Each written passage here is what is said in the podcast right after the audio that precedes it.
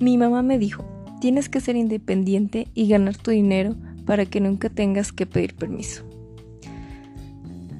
Esta es una frase de Mónica Flores, la CEO que cambió la filosofía por las matemáticas.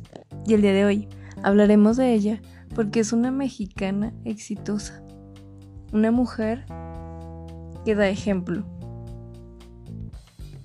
Realmente esa frase pudiera parecer muy sencilla, pero al venir de ella, realmente le da un toque, un gran toque de esperanza de pasión. Aquellas mujeres que se encuentran todavía en casa. Porque el verso ejemplo se puede dar cuenta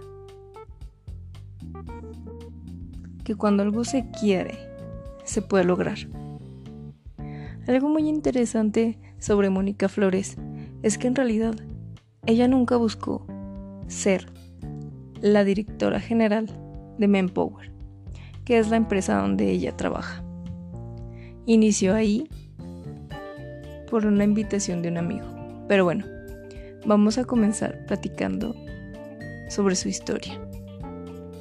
Ella, después de salir de la preparatoria, en realidad quería estudiar filosofía. Pero su mamá le dijo que de filosofar no se vivía. Así que, como a ella le gustaban las matemáticas, decidió estudiar actuaría en la UNAM. Dice ella, la carrera no solo me gustó, me fascinó. Al terminar la universidad, quiso estudiar una maestría en Londres, pero desafortunadamente en ese momento cerraron las becas de CONACYT. Buscó opciones de un posgrado en México y al concluir su posgrado hizo una maestría en filosofía. Finalmente cumplió su sueño. También estuvo tomando diplomados humanísticos, como Historia de la Cultura en México e Historia del Pensamiento. Su primer empleo fue en una empresa de inyección de plástico, en el área administrativa. Estuvo ahí un tiempo y llegó ahí por una recomendación, pero realmente se dio cuenta que eso no le hacía feliz así que buscó otro trabajo. Su ingreso a Manpower realmente se dio cuando tomó un curso en el IPADE y un maestro le comentó que el director general estaba contratando gente para esta compañía global de servicios y soluciones de capital humano.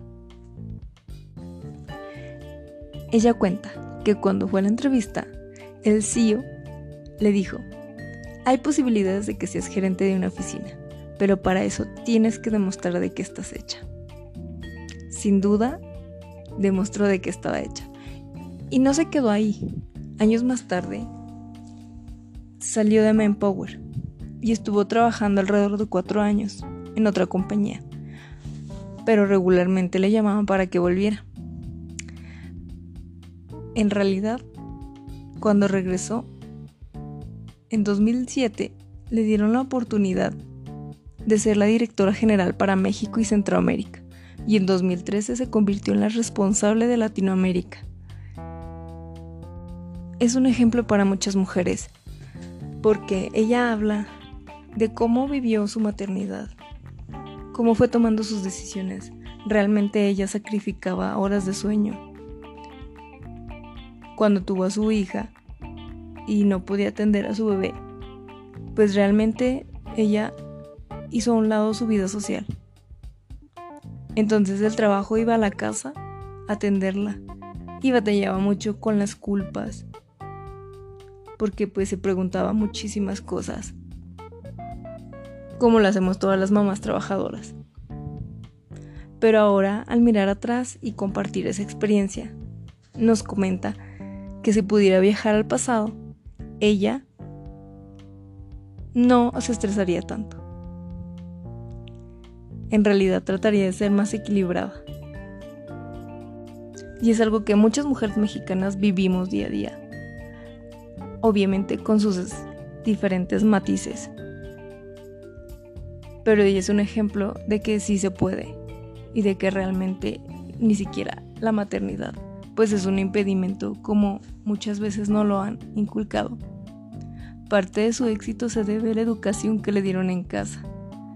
Ella dice, desde chiquita, mi papá siempre me decía algo crucial, escoge lo que quieras hacer, pero sé la mejor en eso. Y claro, se requiere esfuerzo y disciplina para combinar todo en la vida, pero sí se puede, asegura la directiva. En la medida que tú estés bien contigo misma, podrás manejar las cosas mejor si vives sufriendo, no vas a solucionar nada. Siempre hay que elegir el estado de ánimo.